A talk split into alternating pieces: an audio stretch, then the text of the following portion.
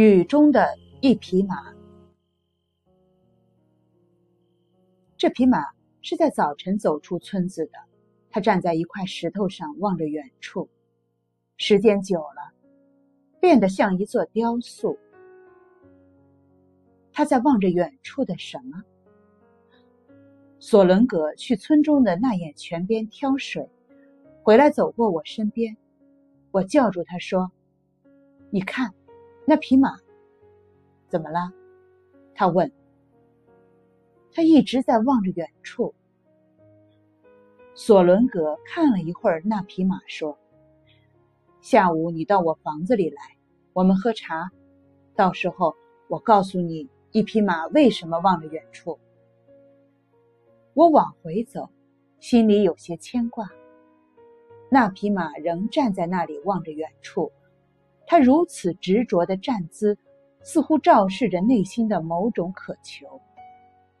下午，我急急忙忙的去找索伦格，不知什么时候，那匹马已经不见了。太阳钻进云层，天便阴了下来，地上的水雾在寂静中似乎又厚了几分。那匹马离开后，那个地方留有一处空白。我看了一眼，心便急切起来，想知道一匹马望着远处的答案。到了索伦格家，发现他早已为我准备好了最好的奶茶。喝一口，便觉得那个答案也会像奶茶一样津津有味。索伦格见我神情急切，不等我催促，便说出了那匹马望着远处的原因。原来，马在奔跑时都是高扬着头的，越是在开阔的地方，它的头扬得越高，速度也越快。牧民们的心与马的心是相通的，很快他们就发现，马高扬着头是望着远处的一座山，那座山必然是高过众山的。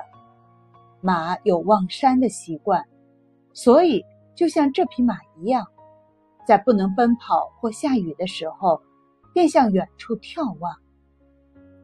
原来如此，这是一个神奇的故事。